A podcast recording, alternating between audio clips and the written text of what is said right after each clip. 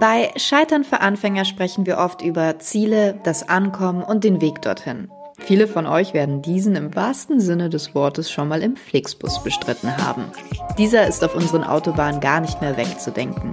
Doch eine richtige Alternative zur Deutschen Bahn gab es bis vor ein paar Jahren gar nicht. Der Grund? Ein altes Personenbeförderungsgesetz, das den Fernbuslinienverkehr untersagt, um die staatliche Bahn bzw. deren Verbindungen vor Konkurrenz zu schützen. Schon während seines Studiums in Wirtschaftsinformatik wollte Daniel Kraus unternehmerisch tätig sein. Die Gründung von Flixbus war im Grunde eine Schnapsidee. Sein Schulfreund André Schwemmelein ist 2011 im Fürther Stadtrat aktiv und liest den Koalitionsvertrag. Darin schreibt die Bundesregierung, dass sie plant, das Bahnmonopol in Deutschland zu streichen und so den Markt für Fernbusse zugänglich zu machen. Gemeinsam mit Schwemmelein und Jochen Engert gründete er 2013 das Unternehmen Flixbus. In einem 10 Quadratmeter kleinen Büro arbeiten sie Tag und Nacht an ihrer Vision, umweltfreundliche Mobilität zu günstigen Preisen für jeden Passagier zugänglich zu machen. An Work-Life-Balance ist seitdem nicht mehr zu denken, doch es hat sich gelohnt. Flixbus hat sich binnen fünf Jahren zum größten Busunternehmen Europas entwickelt. Wir sprechen mit Daniel Kraus über seine Anfänge, warum das Bauchgefühl so wichtig ist und die Angst vor dem Gründen. Solltest du mehr Folgen von Scheitern für Anfänger hören wollen, abonniere uns auf YouTube, Spotify, iTunes und Co. und lass gerne eine gute Bewertung da. Wer uns was in die Spritkasse werfen möchte, kann dies gerne monatlich auf www.patreon.com slash maggieherker tun und ein Sponsor werden oder direkt über paypal.me slash scheitern was spenden. So können wir hoffentlich bald noch mehr, noch bessere und vor allem regelmäßiger unsere Folgen über das Scheitern veröffentlichen. Jetzt wünsche ich euch aber erstmal wieder viel Spaß mit einer neuen Folge Scheitern für Anfänger. Herzlich willkommen, wir sind auf dem Fail Festival ähm, zu Gast bei der Shift School bzw. bei Class 2 und neben mir ist der Daniel und er ist Gründer von Flixbus und ich muss zuallererst sagen, das ist ganz praktisch, dass du hier bist. Warum lachst du? Weil ich, äh, ich äh, mache schon den Service Request in meinem Kopf auf. Oh oh. What happened? Ja, andauernd. Ich meine, es ist das Fail-Festival. Auch äh, wir also, sind nicht ohne Fehl und Tadel. Aber ja, erstmal Hallo zusammen. du musst mir aber auch direkt den Fehler gleich mal sagen. Nee, nee, nee, nee. Ich warte ja quasi, dass wir einen gemacht haben und du ihn mir jetzt in die Nase reißt. Aber hau mal rein. Ach so, nee, ich wollte dich gerade loben. Oh! Ja, pass auf, weil ähm, als, ihr an, also als ihr am Start wart, ich war so glücklich, weil ich der Bahn endlich eins reindrücken konnte. Ihr wart so, ja, ich habe mir gedacht, endlich jemand, endlich jemand, der es geschafft hat. Das freut mich, das freut mich. Und ich glaube, du bist nicht die Einzige. Ja, da gibt es einige von. Ich habe aber leider keine aktuellen Zahlen, weil ich bin kein Fan von Zahlen. Es geht ja um Scheitern. Äh, und was dich noch sympathischer gemacht hat, du siehst, äh, eigentlich mag ich Schleim nicht so gerne, aber äh, deine Schulzeit war so holprig, habe ich mir sagen lassen. Jetzt wäre ich gleich rot, weil du schon so viel über mich weißt. Ja, äh, ja es ist tatsächlich jetzt nicht das, was man, glaube ich, äh, erwarten würde. Ja? Es war nicht äh, so sehr homogen und eingängig.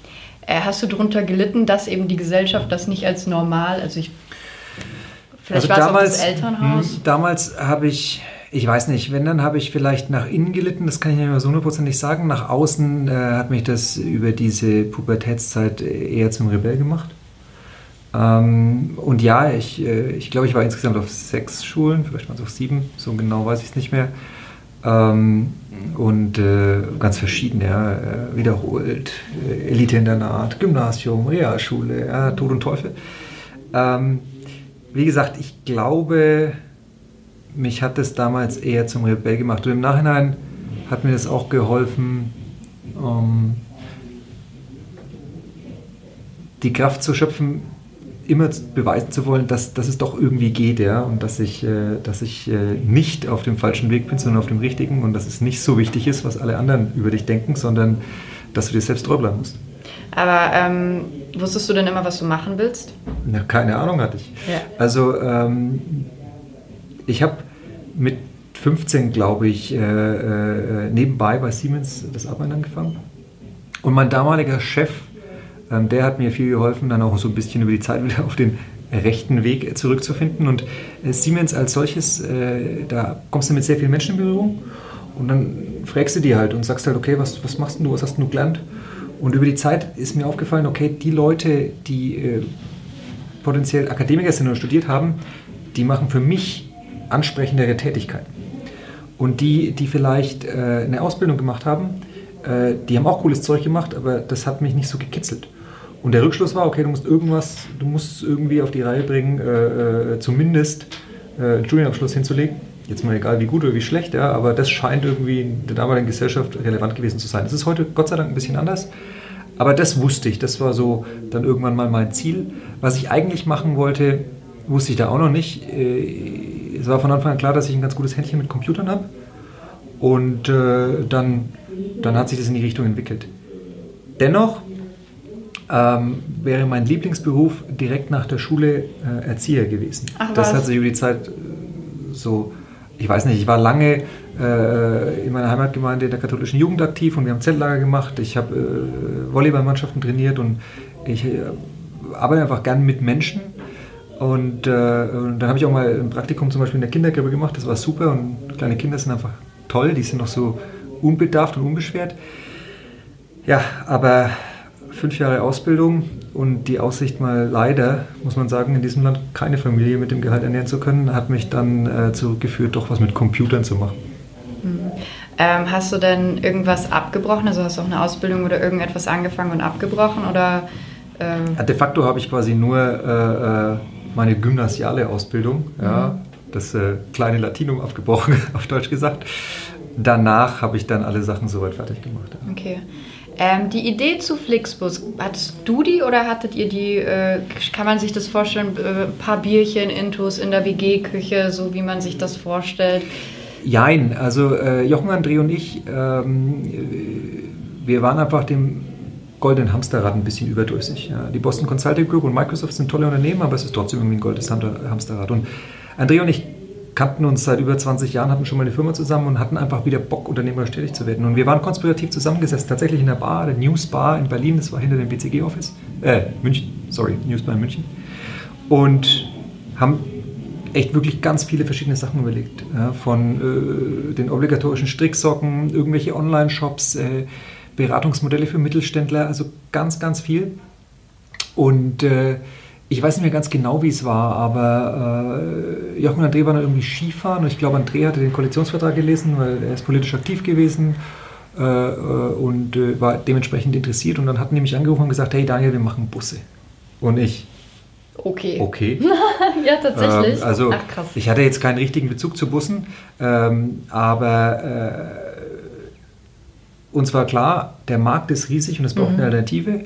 Und uns war klar, dass dieses Busthema unser Kriterium, unser wichtigstes Kriterium erfüllt, dass wir was zum Anfassen gründen, was, was auch wirklich Veränderungspotenzial hat und, und nicht nur noch eine Webseite, noch ein Shop. Noch Aber euer Glück war ja eine Art, war das so eine Gesetzeslücke? Keine, es war keine Lücke, es war... Äh, in Deutschland oder in vielen europäischen Ländern war es privaten äh, Firmen verboten, Fernverkehr anzubieten. Ähm, häufig, weil die, die Investitionen in die Schiene, die staatlichen Investitionen in die Schiene geschützt werden sollten. Die EU hat aber gesagt, Fernverkehr muss dereguliert werden, das muss äh, für Private möglich sein. Und äh, das stand dann eben damals in dem Koalitionsvertrag der letzten schwarz-gelben Regierung. Und wir haben darauf gewettet, dass, wenn es da drin steht, es auch äh, wirklich dann als Gesetz kommt.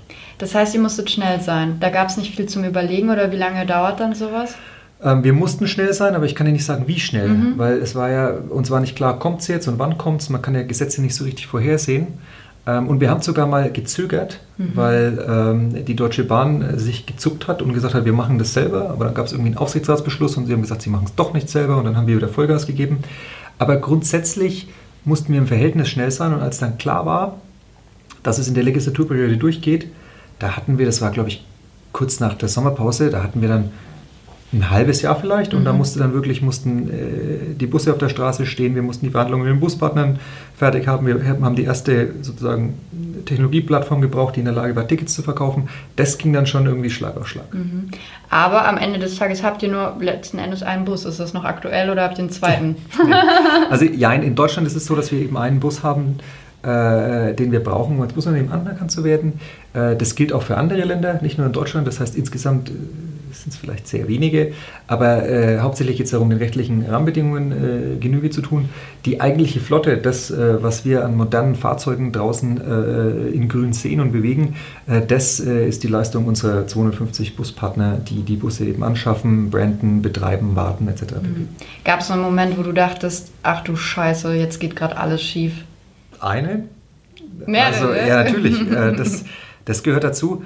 Das ist, ich glaube, Gründen ist gerade in den frühen Jahren so ein bisschen wie manisch-depressiv sein. Na, es äh, kann schon sein, dass du das früh. erklärt gerade einiges.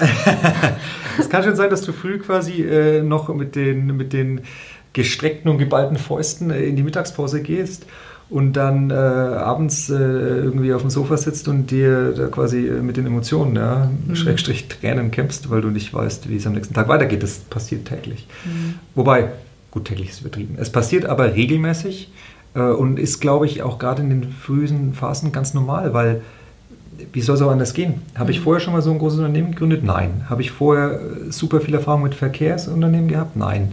Ähm, und deswegen ist es äh, ist ein ewiger, ich finde, viele reden da immer von Kampf, das finde ich nicht das richtige Wort.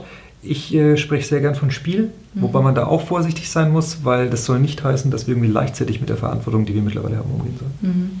Aber ähm, glaubst du dann, dass die Tatsache, dass du nicht so bewandert warst auf dem Feld, so, dass dir das auch geholfen hat? Oder glaubst du, wenn du jetzt voll äh, dir die Infos geholt mhm. hättest, dann hättest du vielleicht noch länger gebraucht und hätte dir ein anderer diese Idee Klar. quasi. Also sicherlich ist es so, dass äh, äh, diese Neugierde, ja, die auch, glaube ich, zu Unternehmertum dazugehört, äh, Dinge auszuprobieren, neue Wege zu gehen, die ist essentiell wichtig. Und du hast natürlich die Gefahr, wenn du schon überall Experte bist, dass du dann eher den, den ausgetretenen Pfad gehst und dass du dann denkst, du weißt, wie der Hase läuft. Und das sind auch wir vorhin nicht gefeit. Ne? Mittlerweile, wenn es jetzt so groß wie es ist und äh, Gott sei Dank ja sehr erfolgreich, ähm, da passiert es schon mal, dass du dich dabei ertappst, eben nicht mehr neugierig zu sein, sondern zu sagen, naja, läuft halt. Ja, und das mache ich so, weil wir haben es immer schon so gemacht. Oder, das ist der schlimmste oder, Satz. Ja, genau. Hasse, logisch. Haben aber ganz große aber Firmen bist, haben den ganz auf das, das, das, das, liegt jetzt nicht, das liegt, also häufig auch erfolgreiche Firmen mhm. und das ist, das muss man sich vor Augen führen und muss dann direkt wieder revidieren. Und äh, es ist nur menschlich, ähm, dass man einen Schweinehund hat. Mhm. Und Neugier bedeutet auch, immer so ein Stück weit zumindest aus der psychologischen Komfortzone rauszugehen. Ja? Und äh, manchmal denkt man sich, puh, Mhm. Warum denn? Jetzt läuft es doch gerade. Und das ist gefährlich. Da sind, wie gesagt, auch wir nicht vorgefeit. Ähm, wir versuchen das immer wieder uns aufzurütteln und zu sagen, jetzt Entrepreneurial Spirit. Deswegen ist es auch einer äh, unserer, unserer fünf zentralen Werte. Und zu Beginn war es sicher die Neugier wichtiger, als jetzt Experte im, im, im Bus äh, betreiben zu sein. Ja. Ähm, bereust du trotzdem irgendwas? Würdest du etwas anders machen? Weil es gibt ja immer diesen kitschigen Satz, ich würde nichts anders machen und manchen Leuten glaube ich das nicht. Äh, doch, ich würde ein paar Sachen anders machen. Ähm, grundsätzlich ist es so, äh, dass wir am Anfang nicht präzise genug waren, zum Beispiel in der Auswahl unserer Kollegen und Mitarbeiter, äh, weil wir einfach auch Leute gebraucht haben, die uns unterstützen. Und dann haben wir vielleicht auch gesagt, ey, das ist ein Top-Mann, obwohl wir uns nicht sicher waren, ob er hundertprozentig passt. Mhm. Jetzt ist es so, dass wir wirklich versuchen sicherzustellen, dass die Leute kulturell hundertprozentig zu uns passen, ähm, auch wenn es vielleicht hier und da äh, fachlich noch ähm, Entwicklungspotenzial gibt. Wir haben zu Beginn die erste Technologieplattform nicht selbst entwickelt, weil wir äh, damals nicht die Eier hatten, das äh, schon eingesammelte Geld da rein zu investieren, sondern mhm. haben uns äh, für einen Partner entschieden. Das würde ich nicht mehr so machen, weil das war ähm, dann bei dem Strategieschwenk und dem Wechsel von, von, von, von Dienstleister zu intern sehr schmerzhaft. Mhm. Ähm, und äh, hin und wieder ist es der Klassiker, da schließt du von dir auf andere. Und jetzt bist du vielleicht nicht der Kern deiner Zielgruppe. Oder du hast eben dann nicht ausreichend viel Erfahrung. Ähm, das ist nicht schlimm, du musst es eben nur korrigieren. Also, bestes Beispiel, eine unserer ersten Strecken war tatsächlich Nürnberg-Regensburg, mhm. weil wir geglaubt haben, ich meine, das ist perfekt, Sweet Spot. Mhm. Nee. Hat nicht funktioniert. Das sind nahezu keine Sau gefahren. Ach, und haben wir dann auch wieder eingestellt. Ähm, das war, also wenn es einer der ersten Linien sind und du stellst es nach drei Monaten wieder ein, dann fragst du dich schon mal, wie soll das wohl ja. weitergehen? Ja. Ähm, aber grundsätzlich, grundsätzlich äh, glaube ich, gibt es jetzt nicht die mega riesen Dinger, wo ich sage, oh, das muss ich in jedem Fall anders machen, weil es war krass kacke. Mhm.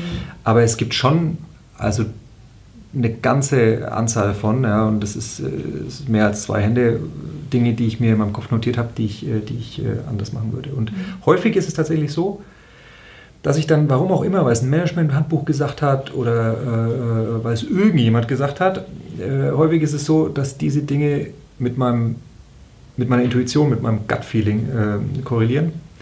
Und äh, deswegen habe ich mir geschworen, also wenn mein, wenn mein Magen krampft, äh, dann ist es höchstwahrscheinlich die falsche Entscheidung. Es ist lustig, dass du sagst, weil ich frage ganz oft in den Interviews, ähm, wie oft, also bist du jemand, der auf dein Bauchgefühl hört? Ich bin mega, also ich bin vielleicht mittlerweile ist es, weil ich weiß nicht, ob es meiner Rolle noch angemessen ist, aber ich bin jemand, der sehr intuitiv handelt mhm. und, und führt. Ich verlasse mich sehr stark auf mein Gut-Feeling.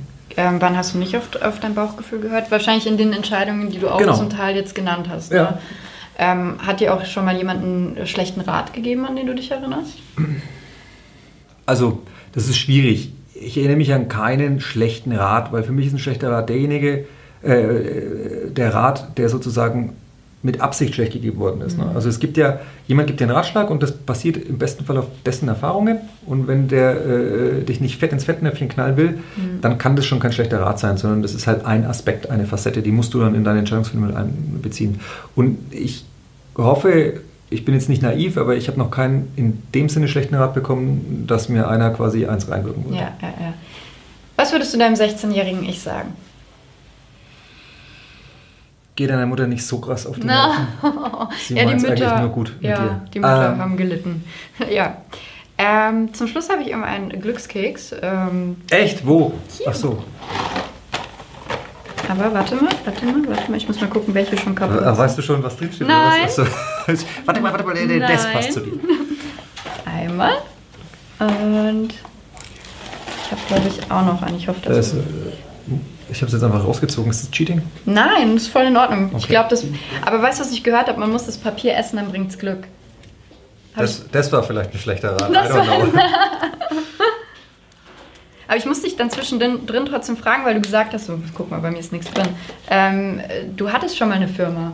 Hast du die ja. gegen die Wand gefahren? Äh, nee, das war während unserer Studentenzeit. André und ich hatten die auch mhm. gemeinsam. Ähm, KS IT Consulting voll kreativ, mhm. KAS für Krausschwemmler. ähm, das war eigentlich ganz okay. Das war A, nicht skalierbar und B, äh, sind André und ich unabhängig voneinander nach China zum Studieren gegangen. Ich habe danach in den USA das Arbeiten angefangen, eher bei der Boston Consulting Group und das war halt so eine kleine Webagentur. Und das lässt sich halt schwierig vereinbaren, wenn der eine in den USA ist und der andere Strategieberater. Mhm. Deswegen haben wir den Kundenstamm damals verkauft und gut war. Okay. Dann äh, lies mal vor, was du drin hast. Um, ähm, failure is not the opposite of success, it is part of success. Was fällt dir dazu ein? Ja, das ist, äh, das ist ungefähr das, was ich gerade oben ähm, äh, on stage beim Fail Festival gesagt habe. Ähm, das ist ja, ich meine, das ist naiv zu glauben, dass einem alles immer zugeflogen kommt. Es gibt nicht umsonst so Sprichwörter wie ähm, äh, Glück des Tüchtigen oder so. Mhm. Ja? Und äh, deswegen glaube ich, dass wir machen jeden Tag tausend kleine Fehler. Und äh, die machen wir auf unserem Weg, ja, auf unserem Weg, irgendwie ein bestimmtes Ziel zu erreichen. Und ich glaube, dieses ewige wieder korrigieren, ah, da geht es nicht lang, da geht es lang und so, so der einzige Weg, überhaupt keine Fehler zu machen, ist Stillstand. Und das ist auch in meinen Augen der einzige große Fehler, zu versuchen, Fehler zu vermeiden. Und äh, von der anderen Seite betrachtet ist es genau das. Ähm, Fehler sind immer Teil des Erfolgs. Vielleicht aber zum Abschluss trotzdem, weil ich habe so viele Freunde, die haben Ideen und es fehlt, die haben Angst. Ich kann dir gar nicht mal sagen, wovor die Angst haben. Hattest du auch Angst oder was kann man denn dagegen tun? Weil ich weiß nicht mehr, was man ich muss, sagen soll. Naja, das ist schon das, was du gesagt hast. Man muss sich überlegen, wovor habt ihr mhm. Angst. Ähm, ich hatte beim Gründen keine große Angst. Und der Grund ist, dass ich mich damals ähm, oder dass ich mir sehr klar vor Augen geführt habe. Ich hatte am Schluss dann einigermaßen adäquate Ausbildung. Ich hatte zumindest mein Ziel erreicht, irgendwie ein Diplom, auch wenn es nur ein fast Hochschuldiplom war, äh, zu haben. Und ich hatte zuletzt echt einen coolen Job. Also man kann sich nicht beschweren, bei äh, dem größten Softwareunternehmen der Welt zu arbeiten. Und was wäre denn passiert, wenn wir gescheitert wären? Ja, ich hätte vielleicht irgendwie, weiß ich nicht, knapp 100.000 Euro Schulden gehabt. Andere haben die, weil sie sich eine fette Karre kaufen oder weil sie sich eine Wohnung finanzieren. Die kann man aber abzahlen, 100.000 Euro. Da gehst du jetzt nicht irgendwie, musst du dich nicht hier vom, vom Haus stürzen.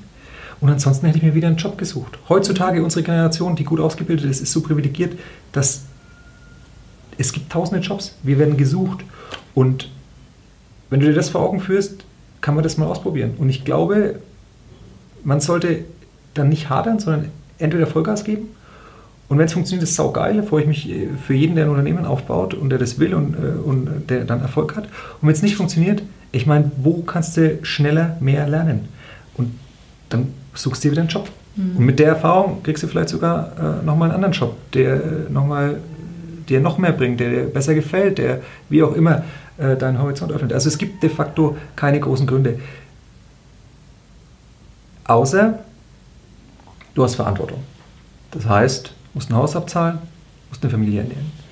Dann ist es so, dass man einfach mal abwägen muss, wie ist das Risiko ja, ähm, und vielleicht sich bewusst auch Geschäftsmodelle äh, angucken muss, wo ich nicht vielleicht das ganze Haus direkt verpenten muss oder sowas. Aber es gibt ja so viele Ideen da draußen, mhm. ähm, das sucht man sich halt eine. Ja. Wir hatten heute zwei Mädels da, die äh, sich selbstständig gemacht haben, als sie schon Kinder hatten, also frisch sogar. Eine war ein Jahr alt. Finde ich super.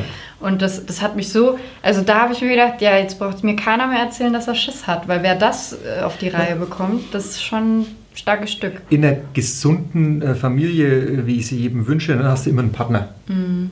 Und dann kann man das, äh, kann man das irgendwie sinnvoll sparen. Ähm, Die eine war sogar alleinerziehend. Das ist also das, mein fetten Respekt. Ja. Ähm, es kommt, wie gesagt, es kommt da ein bisschen äh, auch auf die Idee drauf an. Man mhm. muss nicht immer ewig der gleichen Idee hinterherlaufen, man kann viel ausprobieren. Ähm, das, äh, das geht alles. Ich glaube, man muss sich mit der aufkommenden Angst, dem Unbehagen auseinandersetzen und muss wirklich hinterfragen, wovor genau hat man Angst. Ähm, Scheitern ist nicht das Schlimme. Und äh, ich glaube, wie gesagt, dass Gott sei Dank auch in unserem Land die Möglichkeit, dann zu fallen, äh, nicht äh, de, das Bodenlose nach sich zieht. Ja, aber glaubst du nicht, dass du ein bisschen diese Einstellung von Amerika mit rübergenommen hast?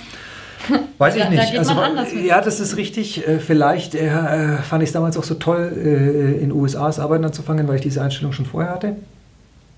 Ähm, vielleicht ist ein bisschen was von beiden.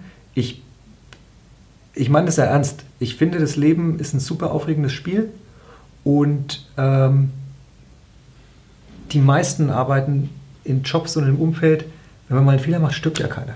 Ja? Ich sage deswegen die meisten, weil äh, wenn ich in den Bus steige oder in den Flieger, das sollte schon perfekt funktionieren.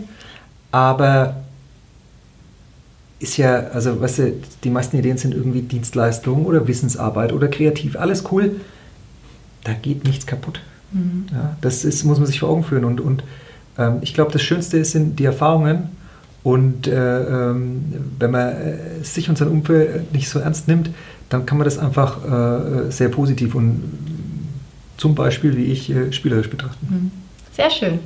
Dann bedanke ich mich. Sehr gerne. Ähm, und wie immer, äh, abonniert gerne den Channel Scheitern für Anfänger, liked unsere Facebook-Seite und. Liken. Ja, genau. Ähm, aber folgt am Ende eurem Herzen. In diesem Sinne, tschüss. Tschüss.